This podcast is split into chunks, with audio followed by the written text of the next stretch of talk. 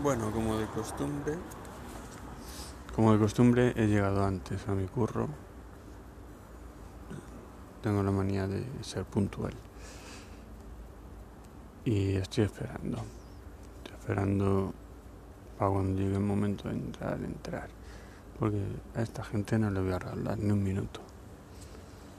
Y también es verdad que no voy a estar dentro de la oficina esperando cuando lo que hace esa oficina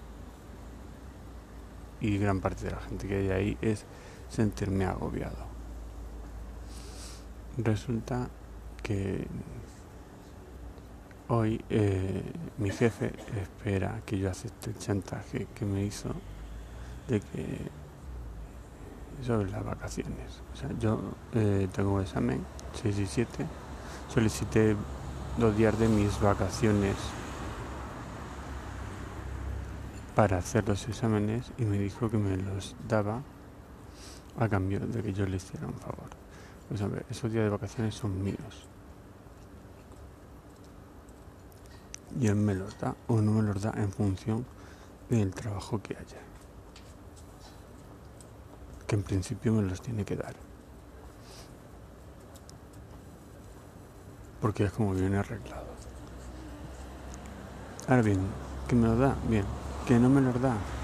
Vale, no me gustará eh, esa opción, pero es válida. Pero que me venga con chantajes diciendo, no, que tal, que no sé qué, que a cambio de tal. O sea, una prebenda por algo que es mío. Pagar una prebenda por algo que es mío. Eso es chantaje. Encima, lo que me está diciendo es que el sábado me quedé de 7 a 12 de la noche para entrar al día siguiente a las 8 de la mañana.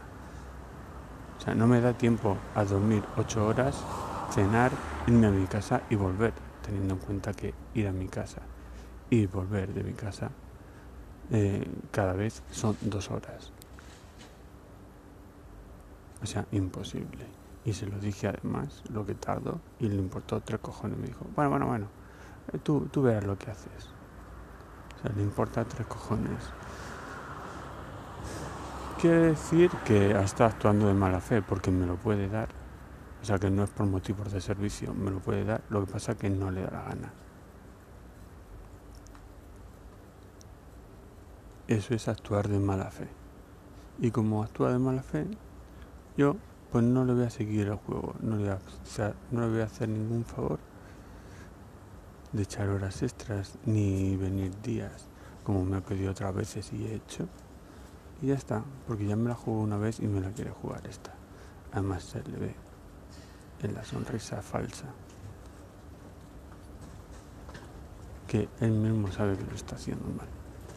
Y además es ilegal. Tienen que pasar entre salida del trabajo y entrada del trabajo un mínimo 12 horas entonces, cuando me venga, le decir que no lo acepto. Y si me toca los huevos, le voy a decir que además es ilegal. Y me dice que me lo rechaza, le digo, vale, me lo rechazas y me lo das por escrito para que yo lo pueda presentar en la universidad y en caso necesario en el sindicato. Porque lo mismo hay que abrir un parte disciplinario a la empresa. Desde lo que estamos, yo quería que hoy fuera un día tranquilo, pero ya veremos. Estoy en el Hotel Ibis esperando a entrar a mi curro, que está a una decena de metros, y esperando que se enfríe un café que me he comprado en el hotel. Y así. Esperemos que hoy el día me pase rápido, que no haya ningún problema, que no haya ninguna movida, porque la verdad que no tengo ganas de movidas ni de problemas. Eso sí, si me viene con chuladas o cosas así, desde el día 22 tengo eh, mi carta de renuncia en el ordenador. Simplemente es enviársela a recursos humanos y ya está. Así de sencillo. Y si les quiero putear, incluso cojo y les doy un Iván de otro país para que cuando me tengan que pagar el finiquito se tengan que buscar las mañas. Y bueno, aquí lo dejo por hoy, bueno por hoy, por ahora. Y si hay novedades, luego subiré otro podcast. Venga, chao.